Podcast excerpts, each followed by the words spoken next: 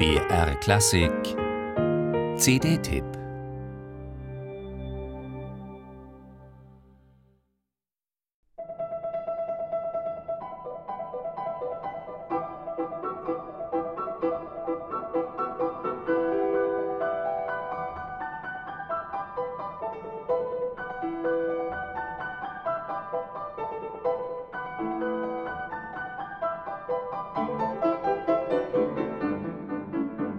In apollinische Helle und Anmut taucht Alexander Kriechel die Toccata aus Maurice Ravels Le Tombeau de Couperin. Er betont damit den eher unpathetischen, wohlproportionierten und fast schon schwerelosen Neoklassizismus dieses Klavierzyklus, der ja auch eine tänzerisch delikate Hommage an die Zeit des französischen Barock ist. Natürlich steht der junge Pianist mit der Einspielung von Le Tombeau de Couperin, Miroir und Gaspard de la Nuit also der drei populärsten Klavierwerke Ravels, in großer Konkurrenz.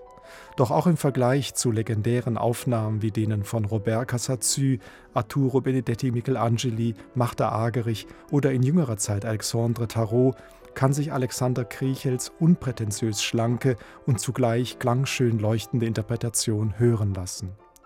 Selbst wenn sein Ravel-Spiel zuweilen weniger temporeich oder analytisch trennscharf als das anderer Interpreten wirkt, so zeichnet er die subtilen Stimmungsverläufe dieser Musik doch mit einer betörenden, impressionistisch fließenden Feinsinnigkeit.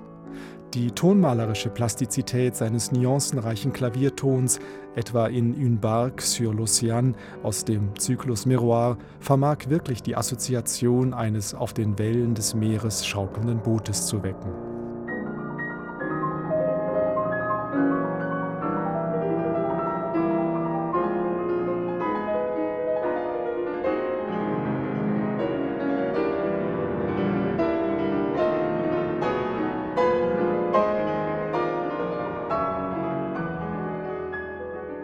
Alexander Kriechels Anschlag ist ungemein kultiviert und wandlungsfähig. Ja, man hat den Eindruck, dass er geradezu an einzelnen Tönen feilt.